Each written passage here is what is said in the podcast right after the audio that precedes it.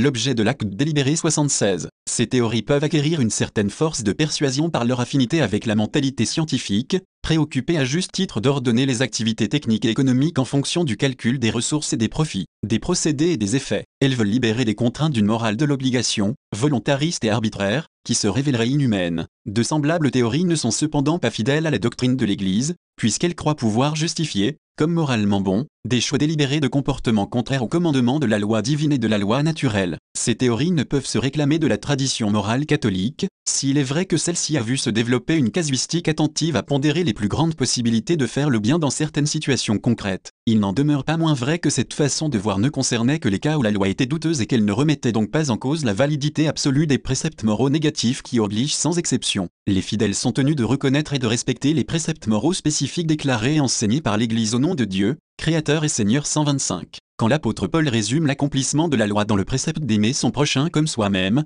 conféré Rem 13, 8 à 10, il n'atténue pas les commandements, mais il les confirme. Puisqu'il en révèle les exigences et la gravité et l'amour de Dieu et l'amour du prochain sont inséparables de l'observance des commandements de l'Alliance, renouvelés dans le sang de Jésus-Christ et dans le don de l'Esprit. C'est justement l'honneur des chrétiens d'obéir à Dieu plutôt qu'aux hommes, conféra 4, 19, 5, 29, et, pour cela, d'accepter même le martyr, comme l'ont fait des saints et des saintes de l'Ancien et du Nouveau Testament, reconnus-tels pour avoir donné leur vie plutôt que d'accomplir tel ou tel geste particulier contraire à la foi ou à la vertu 77. Pour donner les critères rationnels d'une juste décision morale, les théories mentionnées tiennent compte de l'intention et des conséquences de l'action humaine. Il faut certes prendre en grande considération l'intention, comme le rappelle Jésus avec une insistance particulière dans une opposition ouverte aux scribes et aux pharisiens, qui prescrivaient minutieusement certaines œuvres extérieures sans tenir compte du cœur, confirme Acte 7, 20 à 21, MT 15, 19, et aussi les biens obtenus et les maux évités à la suite d'un acte particulier. Il s'agit d'une exigence de responsabilité, mais la considération de ses conséquences, et également des intentions, n'est pas suffisante pour évaluer la qualité morale d'un choix concret. La pondération des biens et des maux,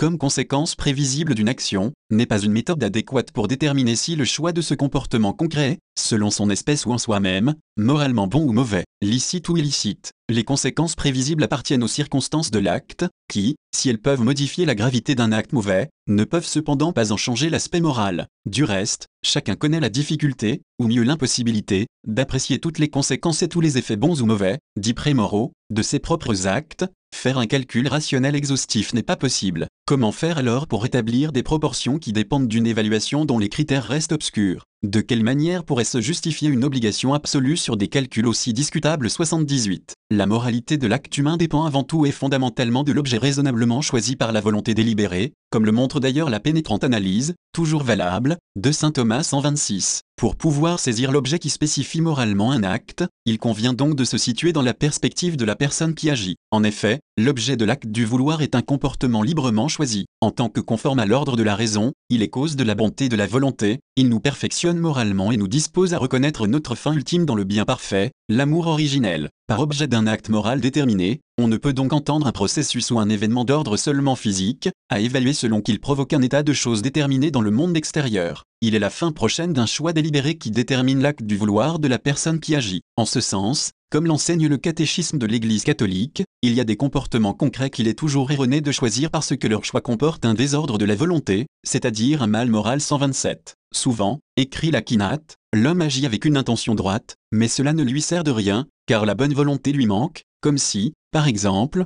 quelqu'un vole pour nourrir un pauvre, son intention assurément est droite, mais il lui manque la rectitude de la volonté, qui fait que la rectitude d'intention n'excuse jamais une mauvaise action. Comme certains nous accusent outrageusement de le dire, devrions-nous faire le mal pour qu'en sorte le bien? Cela mérite leur propre condamnation. RM 3, 8, 128. La raison pour laquelle la bonne intention ne suffit pas mais pour laquelle il convient de faire le choix juste des œuvres réside dans le fait que l'acte humain dépend de son objet, c'est-à-dire de la possibilité ou non d'ordonner celui-ci à Dieu, celui qui seul est le bon, et ainsi réalise la perfection de la personne. En conséquence, l'acte est bon si son objet est conforme au bien de la personne dans le respect des biens moralement importants pour elle. L'éthique chrétienne, qui privilégie l'attention à l'objet moral, ne refuse pas de considérer la téléologie intrinsèque de l'agir, en tant qu'orientée vers la promotion du vrai bien de la personne, mais elle reconnaît que ce bien n'est réellement poursuivi que si les éléments essentiels de la nature humaine sont respectés. L'acte humain, bon selon son objet, peut être aussi ordonné à la fin ultime, et cet acte accède à sa perfection ultime et décisive quand la volonté l'ordonne effectivement à Dieu par la charité. En ce sens, le patron des moralistes et des confesseurs enseigne, il ne suffit pas de faire des œuvres bonnes,